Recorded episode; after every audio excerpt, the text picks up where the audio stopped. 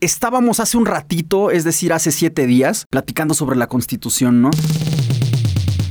Todo lo que implica un documento, una herramienta que nos pone en orden, que nos va constituyendo ahí como nación, que define lo posible, lo imposible, qué tanto esos documentos reflejan el espíritu de la época, qué tanto nuestra constitución ha tenido varias digievoluciones y cómo la del 57 origina muy directamente la del, la del 17, pero como la del 17, la de hace 100 años, pues a pesar de contener los mismos artículos que en 1917, ahora los tiene mucho más actualizados, corregidos y aumentadísimos.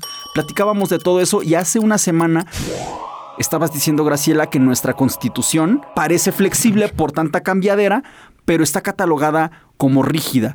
Y apenas iba a decir a Adán algo cuando nos fuimos a una pausa de siete días. ¿Cómo has estado en estos siete días, Adán? Ya hasta se me olvidó lo que iba a decir. no, no te creas. No, muy bien. Y en realidad me llama la atención esto último que comentaba Grace sobre eh, esta división de las constituciones en rígidas y flexibles, porque había muchas otras. Eh, sí, sí, sí, otras categorías. no me digas que ya no, se, que ya, no se, usa, porque ya es un poco tarde para no, olvidarlo. Sí, sí, sí, sí, sigue siendo común eh, las escritas y no escritas, por ejemplo, constituciones constitucionarias. Sí puede haber, hay algunos casos funcionales también otorgadas, pactadas, impuestas. Hay varias clasificaciones, pero específicamente en esta de rígidas o flexibles, se puede pensar eh, a primera instancia que es pues, muy flexible, porque más de 700 reformas en, un siglo pues, son demasiadas. Pero se refiere más bien al proceso, a lo tipo de pasos que no se reforma únicamente con un decreto o con una decisión unilateral. No, hay una serie de pasos muy específicos para poderlo hacer y eso la hace rígida y se han seguido en los casos que se han reformado. Y algo que me llama la atención es que pues si es muy flexible aparentemente por toda la cantidad de reformas, pues la mayoría han sido en los últimos 30 años, no, no en los primeros 70, 80 a partir de los 90 que vienen estas modificaciones sobre los organismos autónomos constitucionales y del 2000 para acá son muchísimas más. ¿Qué pasó en los últimos años? Yo supondría que esto también podría, no lo sé, estar ligado a los niveles de escolarización, ¿no? Supondría yo que, o sea, varios, varios factores, ¿no? Por un lado hay cada vez más personas que estudian, por ejemplo, leyes profesionalmente, universitariamente dicho este asunto. Entonces hay cada vez más eh, hay más, cada vez más sacerdotes y sacerdotisas de la ley que le pueden entrar como expertos a, atornillarle a esta herramienta. Pero por otro lado también es cierto, eh, lo, reflexionábamos eh, contigo, Grace, con, con, Marco, a quien también le mandamos un, abrazo, que tanto también las, la democracia en México pues ha venido sucediendo con más fuerza últimamente, ¿no?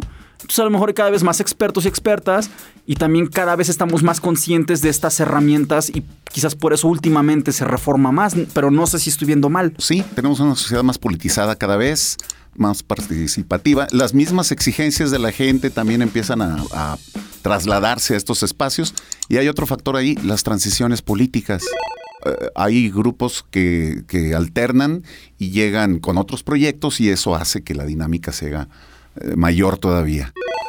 Y en cuanto a las cuestiones de, el tipo de constitución que esperábamos, hemos dicho varias veces, democracia, que no es lo mismo que las constituciones sean liberales a que sean democráticas. Todas las constituciones que hemos tenido en nuestro país han sido liberales, pero no todas han sido democráticas. Pero no todas han sido democráticas. Lo explico de esta forma. La primera constitución democrática fue la de 1857 viene con todas sus letras, que es una república democrática, federal y representativa. La de 1917 quedó igual y ahora ya se le agrega que también será laica. Pero estamos hablando de seis de los siete proyectos que mencionamos, solamente dos. Las otras no eran democráticas porque no lo establecían tal cual y si hay una palabra clave para la democracia es igualdad y para el liberalismo es libertad. No son incompatibles el principio de liberalismo y democracia, pero no son lo mismo. Las características del constitucionalismo liberal es que el sistema esté organizado en una división de poderes. Para empezar, evitar la concentración del poder político en una sola entidad, en un solo grupo, en una sola persona. Otra, que haya reconocimiento de la soberanía popular, que la gente es quien tiene la soberanía. Cuando vamos a votar, no vamos a transmitir temporalmente la soberanía. Lo que estamos transmitiendo, otorgando, es el ejercicio de la soberanía. en los tres poderes, no nada más en uno, que uno es más importante que el otro, no, tampoco. Se divide así y se, ejerce entre los tres, aunque en este país solamente tengamos una votación para legislativos y ejecutivos. ahorita me, me, quedé pensando en eso, me quedé como ese meme. ¿Han visto ese meme de Morty que está volteando de, ah, caray? Y aquello, y se acuerda de algo, ¿sabes? Me quedé pensando, así me, me, me botó ahorita la tacha aquí bien rudo. Y sí es cierto, votamos por ejecutivo y por legislativo, pero nunca hemos votado por los del judicial, ¿no? siempre operan desde una... No, sabes los nombres de los jueces, no sabes los nombres de los magistrados, y no es accidente tampoco, ¿no? Pero bueno, te interrumpí, simplemente me, brincó la sorpresa. Pero también tienen representatividad y también ejercen esa parte de la, de la, soberanía. Otra característica del, constitucionalismo liberal es que las autoridades tengan límites, que sean las instituciones las que están por encima de las personas. Y si se dan cuenta, bueno, revisando las constituciones, todas tienen eso. Otra, que se otorguen garantías individuales, que se otorguen derechos, facultades. En el siglo XIX les llamaban derechos del hombre, así se llamaba, así venían los, en los documentos y en las constituciones, para en el siglo XX convertirse en garantías individuales y ahora tenerlas como derechos humanos. Pero eso también es un requisito del constitucionalismo liberal, que se otorguen libertades civiles derechos a la ciudadanía. Y todas las constituciones lo tenían. Entonces no hay constituciones conservadoras y liberales como se repitió mucho en algunas lecciones de historia de algunos años, porque unas eran centralistas o porque una tenía un supremo poder conservador. Esa constitución de 1836, que ha sido catalogada como conservadora porque tenía un supremo poder conservador, pero tiene todas las características de una constitución liberal. Es, es, muy loco porque yo me quedo pensando en cómo la constitución que hoy tenemos tiene la misma cantidad de artículos que en 1917, pero han ido evolucionando esos artículos, ¿no? Pero también decíamos que la del 17, pues también no es, no es del todo diferente o del todo eh, disruptiva con respecto de la de 1857. Y yo me voy poniendo a pensar que tanto el tema, más allá de modificar y actualizar artículos, pudiera, en el caso de querer entrarle a, otro tipo de cambios, otro tipo de programación de la realidad, a lo mejor tendría que ver más como con, con ver qué pasa si empiezas desde cero una nueva. Eso sí, retomando todo lo que sirva de lo que se ha hecho bien, no, no tanto borrón y cuenta nueva, ¿no? Pero me, me voy un paso atrás. Una vez me encargaron generar un modelo editorial para un periódico digital. Y me acuerdo que en aquellos días lo primero que hice fue quitar la estructura de secciones. Achis, achis. En mi propuesta de, modelo editorial no había secciones. Y, pues pegaron el grito en el cielo. ¿Cómo que sin secciones un periódico? Yo, pues es que sí, porque creo que las secciones, llegado el momento, limitan más de lo que aportan. Entonces yo decía, ¿por qué no mejor les afamos las secciones y dejamos que se comporte de manera más silvestre y natural el tema? Me pongo a pensar si no pasará lo mismo un poco con estos recipientes que tiene la Constitución, que son los artículos, y qué tanto a lo mejor replantearnos las categorías pudiera ser una cosa pertinente. No es que a mí me urja, ¿eh? ¿eh? replantear las categorías, pero me pongo a pensar qué tanto replantearnos categorías y enfoques sería más útil que parchar órganos sobre eso, fíjate que justo estaba atravesándome eh, esta idea a propósito de, lo que ya nos comentabas, Adán, acerca de que la mayor cantidad de las reformas a la Constitución como, la conocemos en este momento han sucedido en los últimos 30 años. Y me parece también esto tiene que ver porque la constitución no es el pilar que sostiene la organización política de un país o de este país en este caso únicamente, sino que también es un pilar que está allí en tanto existen algunas eh, otras consideraciones en el mundo. Y es que, por ejemplo, nuestra constitución está atravesándose muy recientemente por condiciones o por principios que a nivel internacional también nuestro país ha pactado.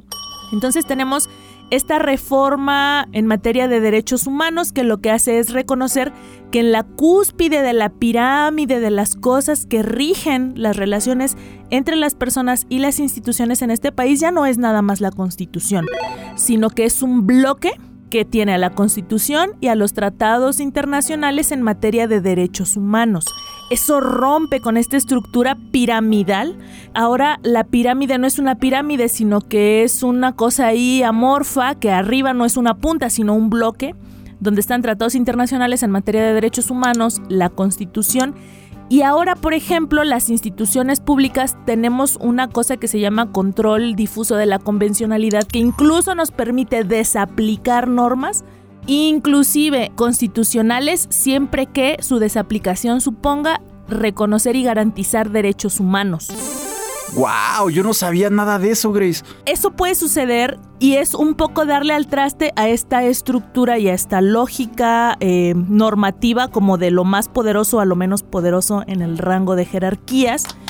Pero por otro lado también el hecho de que la constitución esté armada como un catálogo obedece también a la temporalidad en la que fue construida porque en este momento, y no sé si así era en su origen, por ejemplo, los artículos dialogan entre sí y te remiten uno a otro.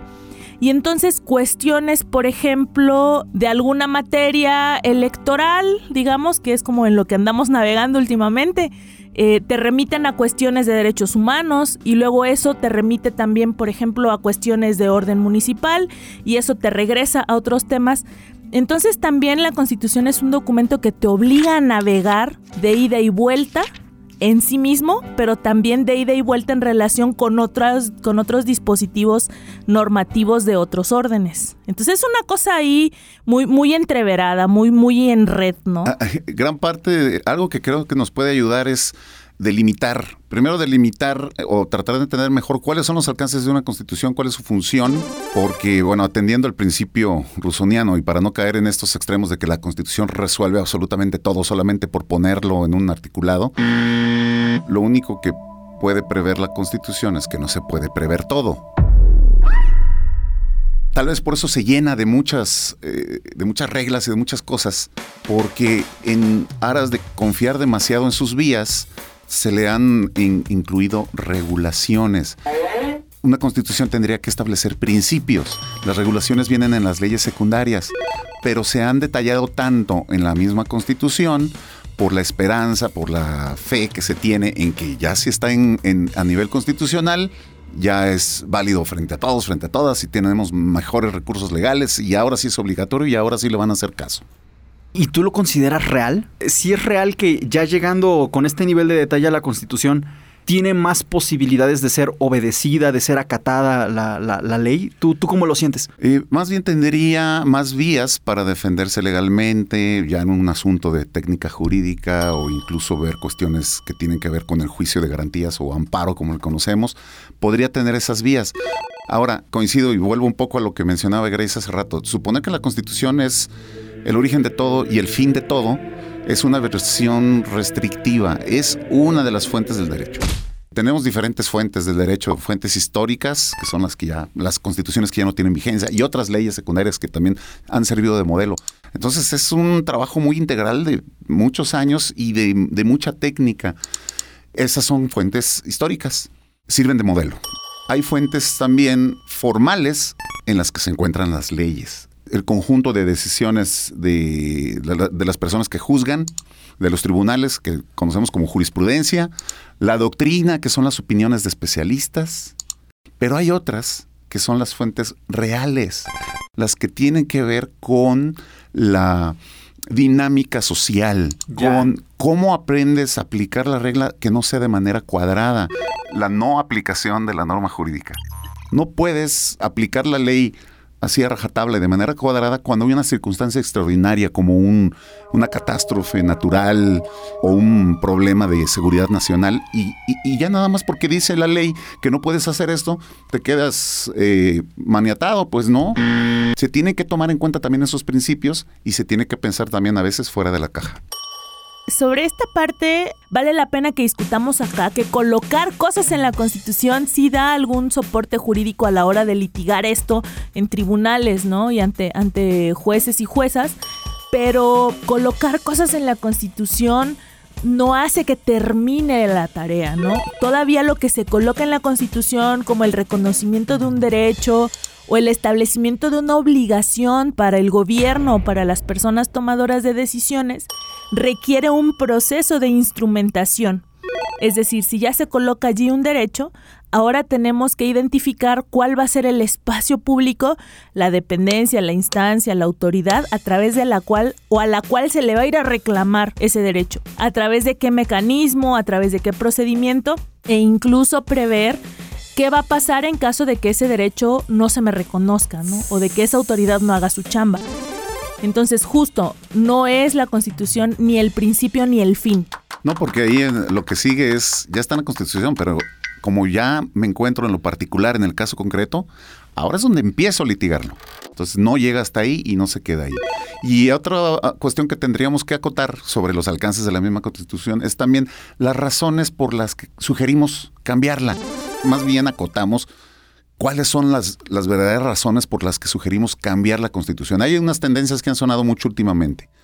Le llaman una regeneración constitucional que promueve que sigamos reformando y algunos critican que, a ver, pues no hemos arreglado las cosas del país, tenemos muchos problemas todavía y no vamos a seguirlo haciendo con remiendos a la constitución y con estarla atiborrando de reformas.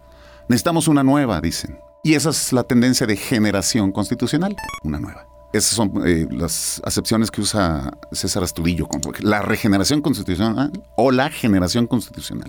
Y hay una parte que se torna un poco ociosa, no, no, no por parte de, este analista, sino de varias opiniones que se han escuchado en foros. Es sí tenemos que cambiarla porque ya no funciona, ya no es la misma. Además, con tantas reformas ya no es la misma, ya no funciona. Pero ¿por qué la quieres cambiar si tú mismo estás diciendo que no es la misma? Yo no puedo hablar por estos señores y señoras, ¿no? Pues yo, yo no estaba.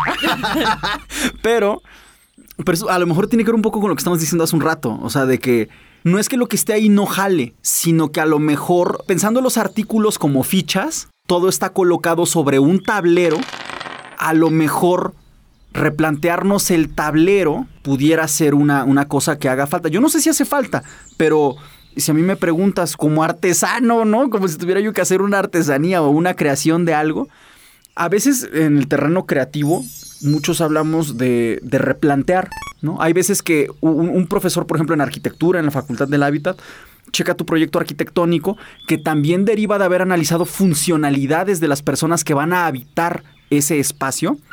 De repente te checa tu proyecto y te dice, creo que saldría mejor replantear tu proyecto que ponernos aquí a corregir todo lo que está mal, porque lo que está mal ya de base es un asunto que impacta en la experiencia del usuario, en la experiencia del habitante, ¿no? Entonces a lo mejor la, la banda que habla de la generación constitucional más allá de la regeneración, pudiera ser personas que digan es que, o sea, yo no sé si ese sea su espíritu, pero podría yo sospechar que están pensando que el problema es mucho más de raíz que de acá arriba en las manifestaciones que se pueden dar en los artículos, ¿no? Sí, además hay un argumento que me parece válido, lo suficientemente sólido para quienes critican la tremenda cantidad de reformas de las que ha sido víctima nuestra Constitución.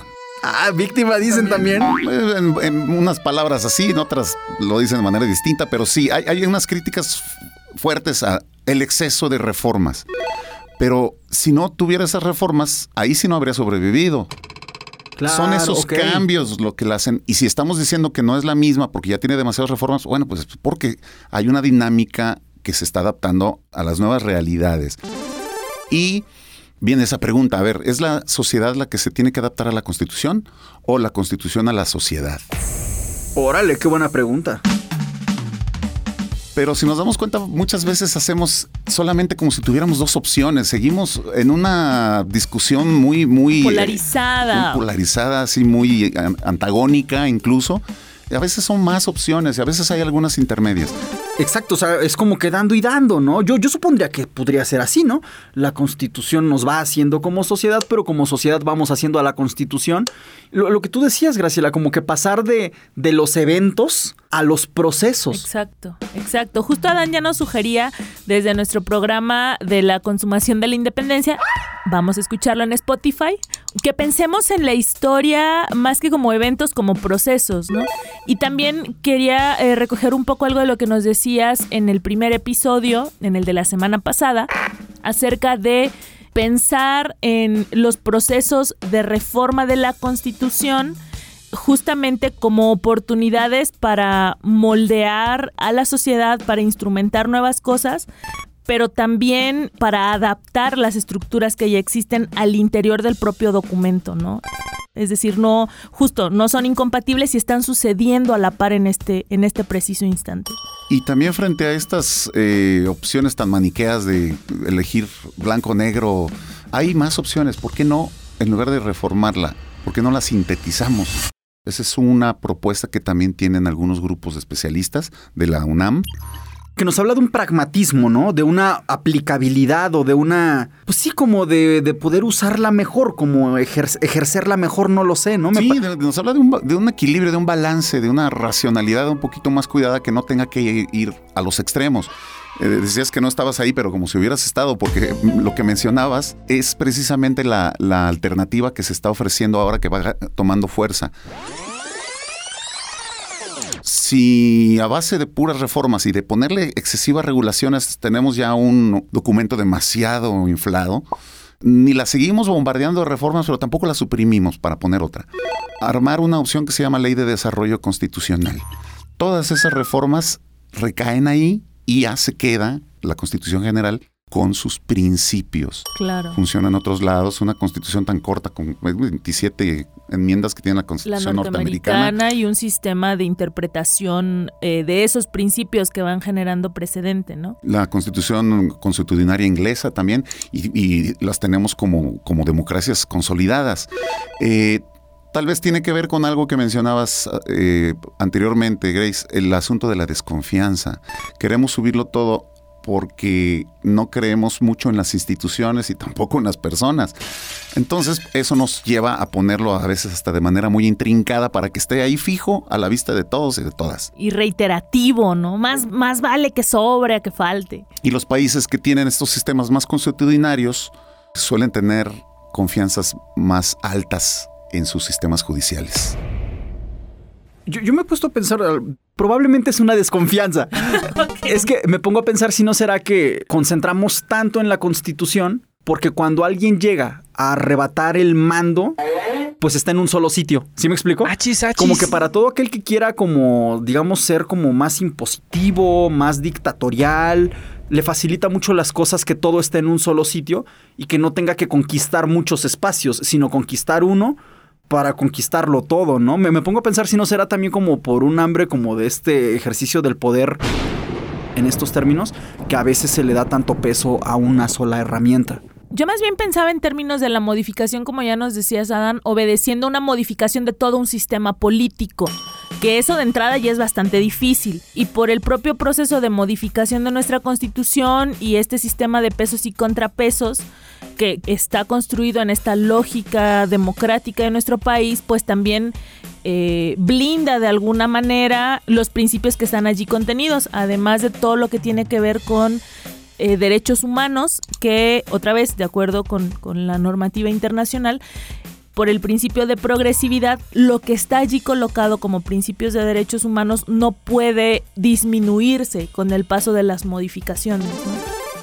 Entonces esos también son como principios que no me parece eh, que estén en riesgo a partir de estas propuestas de síntesis o de reconstrucción. Correcto, entonces acotamos y también sintetizamos que esta cuestión del fetichismo constitucional, que es un, término que se ha usado en América Latina, en España, eh, y tiene ya varias décadas que se ha usado, eh, no se refiere a la que rechacemos la vía constitucional. Ya lo dijimos en varias ocasiones, es la adecuada, un constitucionalismo democrático. Más bien a medir que no se arregla solamente con cambiar la constitución. La constitución es un producto histórico, pero también es un producto social. Tiene que atender esas realidades. No, no es un instrumento mágico, no es una fórmula que aplique eh, de manera instantánea. Entonces, usamos ese término que parece un poco despectivo. Como burloncillo, ¿no? Sí, pero en realidad nos referimos a esos extremos en los que a veces se caen de suponer que solamente con esas reformas se, van a modificar y con llevarlo al rango constitucional se van a solucionar todos los problemas. Me quedo pensando que el objetivo es tener mejores realidades, no tener mejores constituciones, ¿no?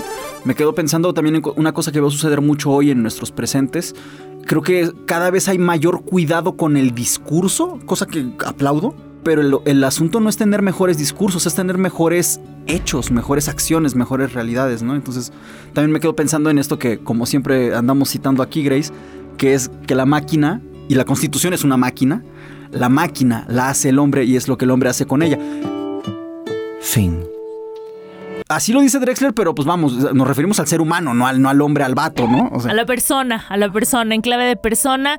Y con todas estas provocaciones, con todas estas reflexiones eh, que dejas acá, Dan, en esta mesa otra vez, quiero agradecerte eh, pues la generosidad de tu charla y pues como una invitación, como una provocación a que todas las personas habitemos nuestra constitución y que quienes tuvimos el privilegio de pisar un aula de derecho, pues la volvamos asequible. Sí, por supuesto. Bueno, yo les agradezco también a ustedes nuevamente la invitación. Con mucho gusto participo y me uno a esta eh, invitación de ver la Constitución no como un tema que nos impusieron en la escuela o solamente que algo que está al alcance de quienes estudian derecho. Eh, hay que acercarnos a ella tomando en cuenta que es parte de la base de nuestro futuro, de nuestra vida, de nuestro desarrollo individual y familiar y social. Entonces, acerquémonos viéndonos desde, desde esa perspectiva, no como una obligación, sino como un derecho y con algo más que curiosidad. Pues tan tan. Vamos a escuchar el siguiente playlist que está preparado para ustedes con todo nuestro cariño. Síganos escuchando en Spotify y nos vemos el próximo jueves para estrenar un nuevo episodio de Contra lo dado por hecho.